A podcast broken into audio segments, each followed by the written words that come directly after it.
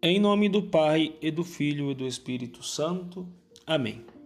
Quando nosso Senhor Jesus Cristo, na última ceia, se despediu dos apóstolos, quando conversava com eles sobre as coisas que tinha no seu coração e que constituíam uma espécie de testamento, inclusive tudo isso é muito lógico, tendo em conta de que essas palavras são as últimas palavras de nosso Senhor antes de ir para o Getsemane e aí começar a sofrer sua dolorosíssima paixão por nós pecadores. E nesta conversa soleníssima e muito íntima, aproximando-se o fim desta, Jesus dirige uma oração ao Pai e diz: Pai Santo, eu não te rogo somente por eles, mas também por aqueles que vão crer em mim pela Sua palavra, para que todos sejam um, como tu, Pai, estás em mim e para que eles estejam em nós. Para que sejam um.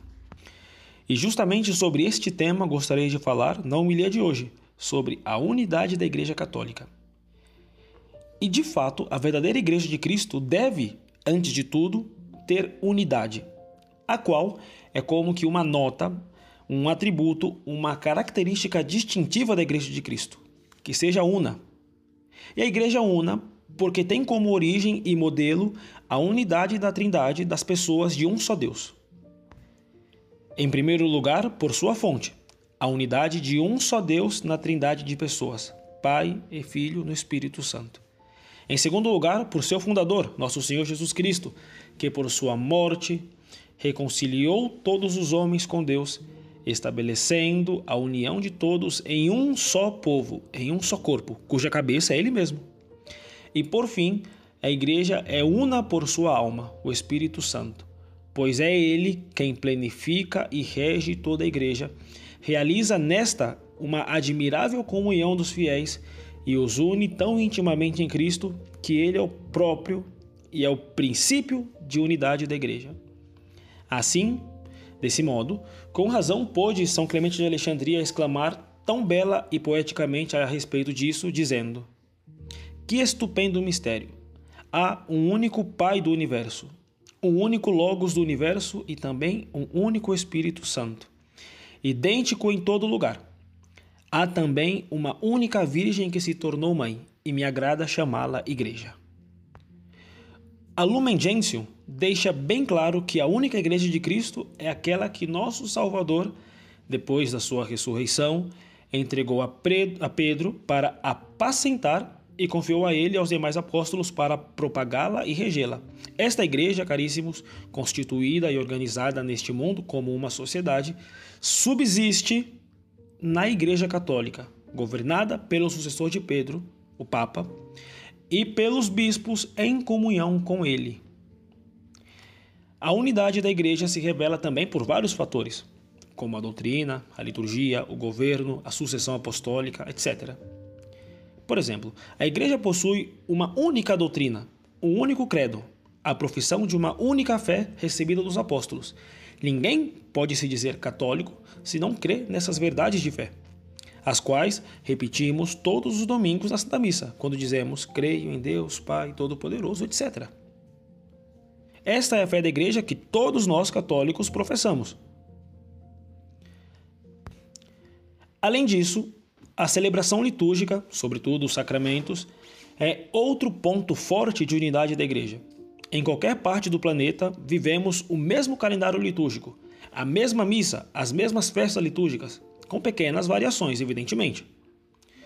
Outro fator de unidade é a sagrada hierarquia implantada por Jesus, nosso Senhor. A sucessão apostólica, através do sacramento da ordem, garante a ordem fraterna na igreja e é a salvaguarda da unidade. E o principal fator, ou a pedra da unidade, a pedra fundamental sobre a qual se assenta essa unidade, é a pessoa do Santo Padre, do Papa, ao qual são submissos todos os bispos, sacerdotes, diáconos e leigos. Os grandes filhos da igreja sempre se guiaram por este lema: com Petro et sub Petro, com Pedro e sob Pedro. Em outras palavras, com o Santo Padre, com o Papa e sob, sob a autoridade, sob o governo do Santo Padre, do Papa. Essa providência do Senhor nunca faltou à sua igreja, Já tivemos 266 papas e a igreja sempre teve a sua cabeça visível. É o vigário de Cristo na terra, ou, como disse Santa Catarina de Sena, o doce Cristo na terra. E um dado interessante, já tivemos até cerca de 40 antipapas, que eram papas ilegítimos, que não seguiam a doutrina da igreja, os quais foram eleitos de modo iníquo, fruto, evidentemente, das fraquezas humanas. Mas não ficamos, apesar desses 40 antipapas, não ficamos nenhum ano de nossa história sem o Papa verdadeiro, em que pese todos os pecados dos homens. Portanto, caríssimos, voltemos ao que diz nosso Senhor no Evangelho. Que sejam um.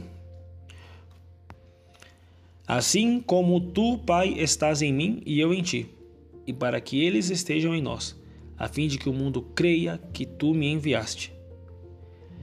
Hoje, a partir deste evangelho que nós acabamos de ler, o capítulo 17 do Evangelho de São João, que nós possamos renovar o nosso desejo de ser fiéis à igreja e, de fato, tornar-nos unos, ou melhor, como que unir-nos de tal modo, como que é, transformando-nos numa unidade com a Igreja Católica. Como? Sendo fiel à sua fé, à sua liturgia, sendo fiel às autoridades da Igreja, sobretudo a pessoa do Santo Padre, e que possamos renovar aquilo de Santa Teresa de Jesus, que dizia: "Prefiro errar com a igreja do que acertar com ela". A Santíssima Virgem Maria, mãe da igreja, vamos pedir a graça então de que nós possamos de fato viver em unidade com a igreja de nosso Senhor Jesus Cristo. Em nome do Pai e do Filho e do Espírito Santo. Amém.